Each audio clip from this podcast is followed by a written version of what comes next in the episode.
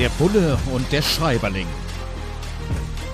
Ein Podcast über Fiktion und Wirklichkeit von Kriminalitätsbekämpfung und Journalismus. Mit Sebastian Fiedler und Frank Überall.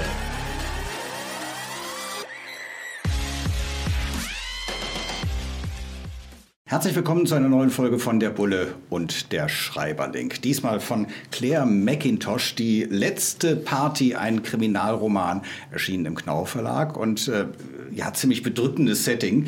Die Menschen treffen sich zu einer Party und am nächsten Tag aufgrund eines Mords sind alle unter Verdacht. Also da verliert man schon fast den, die Lust auf eine Party. Apropos Lust, Sebastian Fiedler, hier unser Bulle im Podcast. Sebastian, hm, wenn ich das richtig in Erinnerung habe, warst du hauptsächlich im Bereich der Wirtschaftskriminalität eingesetzt, hauptsächlich so in großen Metropolen äh, wie Düsseldorf mhm. beispielsweise. Äh, jetzt wird hier beschrieben, Polizist auf dem Dorf, da muss man eigentlich nicht so furchtbar viel tun. Da passiert nicht so häufig was, das ist doch viel gemütlicher. Äh, schon, mal damals darüber nachgedacht, sich irgendwo aufs Dorf versetzen zu lassen. Auch da gibt es ja zum Teil eine Kriminalpolizei und dann einfach mal so, ja, ganz gemütlich, wenn mal was kommt. War das schon mal so ein Traum? Also weder noch, weder habe ich darüber nachgedacht, noch würde ich sagen, ist das da so.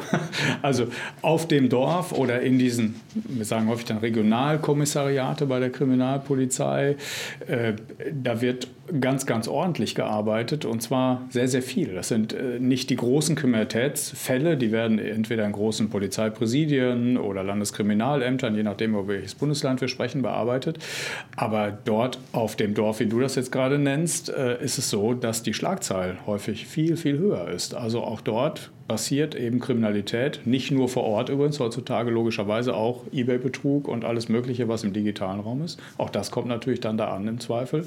Und ähm, wer die Idee hätte, dann um sich zu erholen, irgendwie in die ländliche Region sich zu versetzen zu lassen, der sollte sich nochmal im Kollegenkreis kundig machen.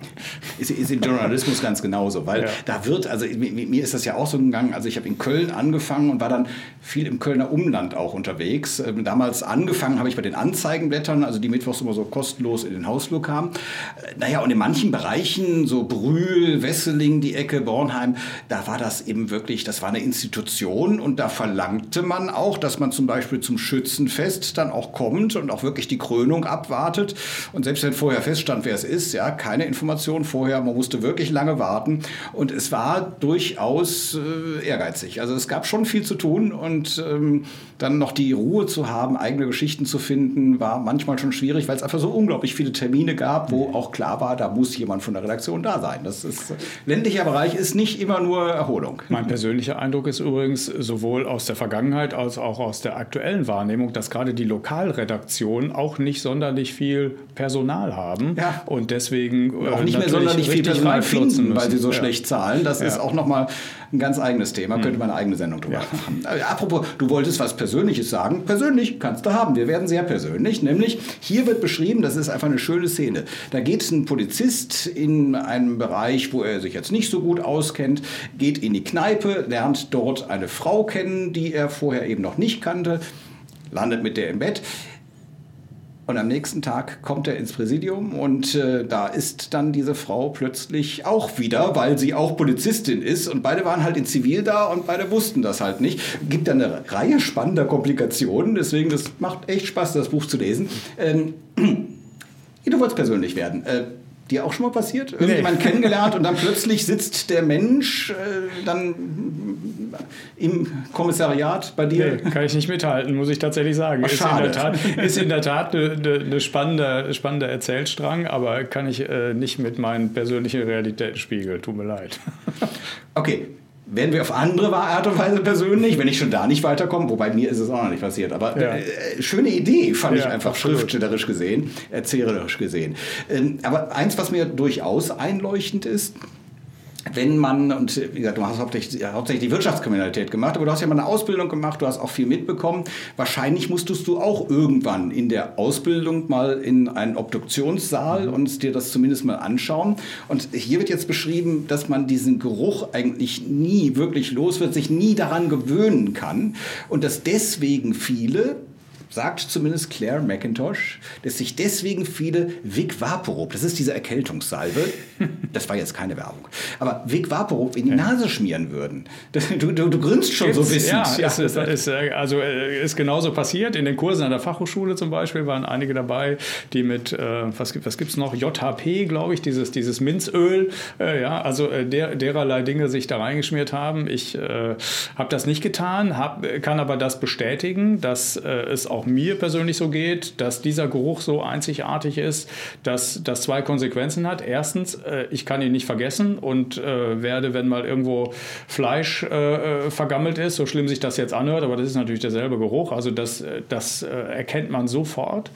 Und die zweite Konsequenz ist, ich hätte tatsächlich diesen Beruf eines Rechtsmediziners zum Beispiel oder den Menschen, die da unterstützend arbeiten, gar nicht so machen können. Ich kann mich noch gut erinnern, dass wir im Rahmen des Fachhochschulstudiums in Essen an der Rechtsmedizin waren und ich mit dem Oberarzt äh, mich unterhielt darüber, wie ihm das denn so geht, weil er ja schließlich jeden Tag so ist und weil im Pausenraum auch er sein Brot isst und seine und er schilderte, wie er sich darüber mit seiner Frau schon mal ausgetauscht hatte und die das auch nicht so richtig nachvollziehen konnte, aber ihm das schlicht nichts ausmacht. Also ganz offenkundig ist da jeder Jack anders, wie man im Rheinland so sagt. Und äh, für mich wäre es nichts gewesen, aber ich bewundere die Leute, die wirklich diese sehr, sehr, sehr spezialisierte Arbeit in diesem Bereich machen und kann durchaus absolut verstehen, dass das kriminalistisch und für die Rechtsmedizinerinnen und Rechtsmediziner natürlich auch aus ihrer medizinischen Sicht heraus eine unfassbar spannende Aufgabe ist. Ja, manchmal braucht man dieses gewisse Maß an professioneller Distanz. Der Bulle und der Schreiberling, Claire McIntosh, hat die letzte Party geschrieben, einen Kriminalroman, wo wir jetzt nochmal genau schauen, was hat das mit der Realität zu tun, was die Autorin sich hier ausgedacht hat. Und an einer Stelle ist auch etwas, was zumindest erstmal nachvollziehbar klingt für mich als kriminalistischen Laien, nämlich wenn jemand getötet worden ist, dass man relativ häufig natürlich erstmal die Angehörigen befragt, sie auch in den Fokus nimmt und die lesen ja Krimis. Die wissen, dass sie in den Fokus genommen werden. Und wenn es dann den kleinsten Streit vorher gegeben hat mit der Person, die nicht mehr lebt, dass sie das ganz gerne nicht erzählen. Dass sie der Polizei davon nichts erzählen wollen, weil das könnte ja ein Motiv sein. Weil, wie gesagt, wir lesen ja alle Krimis, wir schauen Krimis und äh, deswegen wissen wir oder meinen zu wissen, was man da am besten tut oder was man nicht tut. Und dann von einem kleinen Streit zu erzählen, lieber nicht, könnte mich ja unter Verdacht geraten lassen. Ist, ist das tatsächlich so, dass man merkt, dass die Leute da ein bisschen zurückhaltend sind? Das, ja, also das gibt es nicht nur in diesen Situationen, das gibt es sogar in den Feldern der Wirtschaftskriminalität, in denen ich unterwegs gewesen bin. Ich erinnere mich an Zeugenvernehmungen und ich betone Zeugen, wo ich den Eindruck hatte, da sitzt jetzt mir gerade ein Beschuldigter gegenüber. Zumindest denkt er das, weil er denkt, er hätte vielleicht auch arbeitsrechtlich was falsch gemacht. Und das ist vielleicht so eine kleine Parallele dazu. Man muss daneben legen, aber die professionelle Brille der Kriminalistinnen und Kriminalisten, die ja immer äh, im, im Laufe eines solchen Ermittlungsverfahrens die Dinge, die auch objektiv ermittelt worden sind, dagegen laufen lassen. Also entweder gibt es schon Dinge, die aufgeschrieben sind, es gibt objektive Spuren, also man kann zum Beispiel beweisen, dass irgendein Telefon zu der Zeit irgendwo gewesen ist oder dass ein Fingerabdruck von der Person da und da gewesen ist oder nicht gewesen ist und das legt man ja immer neben diese Aussagen und kann dadurch eigentlich vereinfacht gesprochen, jeden Teil einer solchen Aussage verifizieren oder falsifizieren. Und daran sollte man sich idealerweise immer orientieren und kann natürlich auch dann den oder diejenige damit konfrontieren in einer solchen Vernehmung. Deswegen kann man in die eine oder andere Richtung natürlich entweder beruhigen, kann sagen, nein, nein, Sie sind jetzt hier gar nicht im Fokus, sondern Sie sollen uns mal erzählen, was Sie sonst so wissen und dann bereitet man das entsprechend auf. Oder aber, wenn es sich um eine Beschuldigtenvernehmung handelt, dann versucht man natürlich auch da entsprechend taktisch die Vernehmung so aufzubauen und das Wissen einzubeziehen, was man objektiv schon hat. Gut, dass du das so ruhig und äh, ordentlich erklärt hast und dass wir jetzt nicht haben irgendeinen Streit entstehen lassen, weil der wäre ja jetzt dokumentiert und wenn mir jetzt was passieren würde, wärst du dann wahrscheinlich unter Verdacht geraten. Insofern, gut, noch ein Aspekt, ähm, auch etwas, was mir so bekannt vorkommt. Jetzt bin ich ja Freiberufler und man kann oft gar nicht so richtig sagen, was arbeite ich jetzt eigentlich gerade für wen. Man macht eine Recherche, gleichzeitig kommt noch ein privater Anruf oder man, man fällt ein, Moment, du musst noch eine Überweisung machen, macht man das eben schnell im heimischen Büro zu Hause, ja gar kein Problem. Insofern ist mir das nur bedingt geläufig, aber Privatkram während der Dienstzeit zu erledigen, ist natürlich als Polizistin, als Polizist hm, nicht ganz so toll. Auf der anderen Seite, wenn man ein sehr anstrengendes Ermittlungsverfahren hatte, wo man Tag und Nacht gearbeitet hat und dann irgendwann auch gar keine andere Möglichkeit hat, äh, ja, das merken wir eben hier in diesem Buch. Da wird es äh, beschrieben und äh, wird auch beschrieben, dass es das irgendwie für diesen Menschen, der das jetzt ausnahmsweise macht, das noch nie gegeben hat und er auch merkt, wie sein Puls hochgeht, weil das irgendwie so eine ganz komische Erfahrung für ihn ist. Privatkram in der Amtsstube als Kripo-Mensch zu erledigen, eigentlich ein No-Go, aber eins, wo man vielleicht doch mal fünf gerade sein lässt? Geht gar nicht anders, genauso wie du es gerade beschrieben hast. Eigentlich ist genau richtig, aber dann äh, sozusagen kommt es auf die Dosis natürlich an. Wenn es jetzt darum geht, mal eben noch eine Überweisung zu erledigen, weil ich weiß, es ist sonst irgendwie alles zu spät oder es geht mir sonst unter, dann frisst das nicht wirklich auch Arbeitszeit und Konzentration und Arbeitsvolumen oder Anrufe mal zu erledigen, wenn es um Kinderbetreuung geht oder ähnliches. Das muss natürlich schon dazugehören und da würde mir auch kein Vorgesetzter einfallen, der da irgendwie mit Problemen mit hätte. Auf der anderen Seite als Ab Abgrenzung dazu, wenn man irgendwie den dienstlichen Rechner dafür nutzen würde, um sozusagen seine gesamte Privatkommunikation in Ordnerstrukturen da irgendwie unterzubringen. Ich habe gerade so einen Fall aus, vom Erzählen vor Augen. Dann wäre das so eine Grenze, wo ich sagen würde, nee, da sind wir in der Abteilung No-Go. Ja, oder bei eBay irgendwelche Sachen verticken. Ne? Auch also, das. ähm, also ich kenne es als Journalist, dass es manchmal gar nicht so klar ist, wonach man eigentlich sucht. Also wenn man investigativ recherchiert, man weiß, da ist irgendwie eine Person, die ist zwielichtig, die steht in der Öffentlichkeit und man kriegt so erste Hinweise, dass da was nicht stimmt und dann ist das zum Teil sehr mühsam, aber ich habe natürlich das Instrument, mit den Leuten zu sprechen, Dokumente zu sichten. Zu sichten. Äh, insofern ist es im Vergleich relativ einfach. Es ist aufwendig, aber einfach. Äh, hier wird jetzt eins beschrieben, Toxikologie. Äh, für die nicht Fremdwortkundigen, da geht es um Gift. Und äh, das hört sich immer so einfach an. Guck mal, da ist einer gestorben. Ich habe den Eindruck, dass der nicht freiwillig gegangen ist. Und äh, wir sehen jetzt keine ähm, Einschusslöcher, keine Einstichlöcher oder sowas, aber der ist wohl vergiftet worden. Und äh, dann ist etwas, was ich immer wieder in diesen Büchern und eben auch hier bei Claire McIntosh finde, dass dann der Gerichtsmediziner sagt, ja, im Prinzip eine gute Idee, aber dann sagt man nach was, nach was ich suchen soll. Es gibt hunderte tödlicher Gifte. Und wenn ich nicht weiß, was, nach was, was ich suchen soll, dann bin ich damit Wochen beschäftigt mit einer Leiche. Das ist gar nicht zu leisten. Ist das tatsächlich so kompliziert? Ich würde sagen, die Herangehensweise ist ja eine andere, sondern es gibt ja eine sehr schematisierte Herangehensweise, bei entsprechenden Leichenöffnungen, bei Obduktionen. Also das heißt, es wird ja zunächst einmal von, vom Äußeren her erstmal alles dokumentiert, um ja zum Beispiel zu nennen, Einstichstellen oder so, die würden idealerweise hoffentlich dann irgendwie entdeckt werden zum Beispiel. Man würde erkennen, ob irgendwie in den Augen was anders aussieht ob an, und im nächsten Schritt an den Organen was festzustellen ist. Also das kommt ja alles vorweg.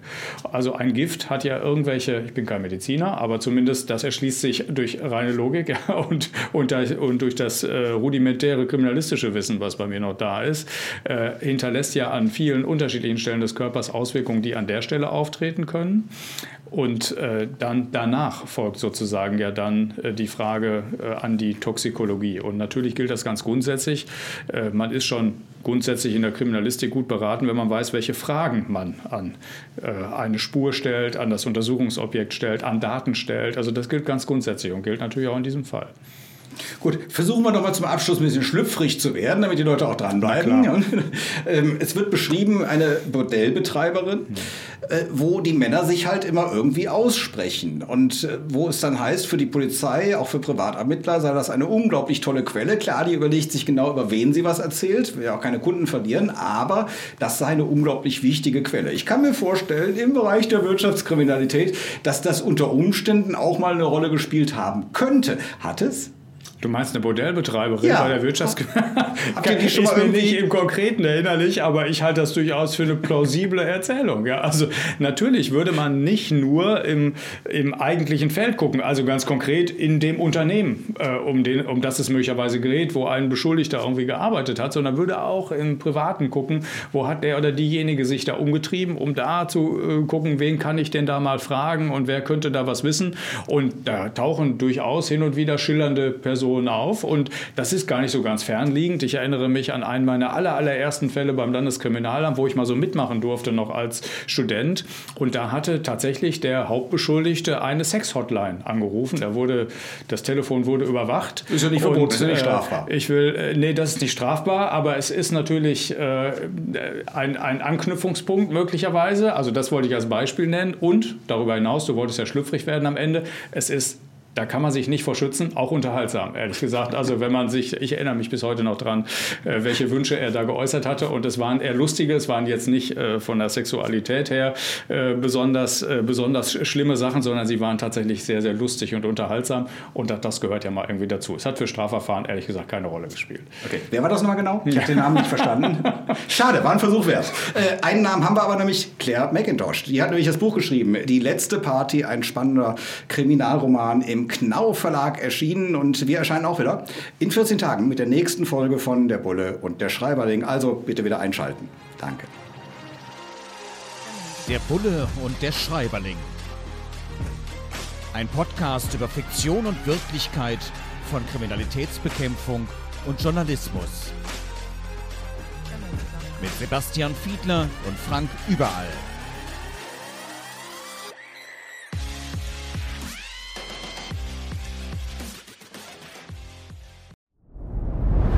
Dir hat dieser Podcast gefallen? Dann klicke jetzt auf Abonnieren und empfehle ihn weiter. Bleib immer auf dem Laufenden und folge uns bei Twitter, Instagram und Facebook. Mehr Podcasts findest du auf meinpodcast.de.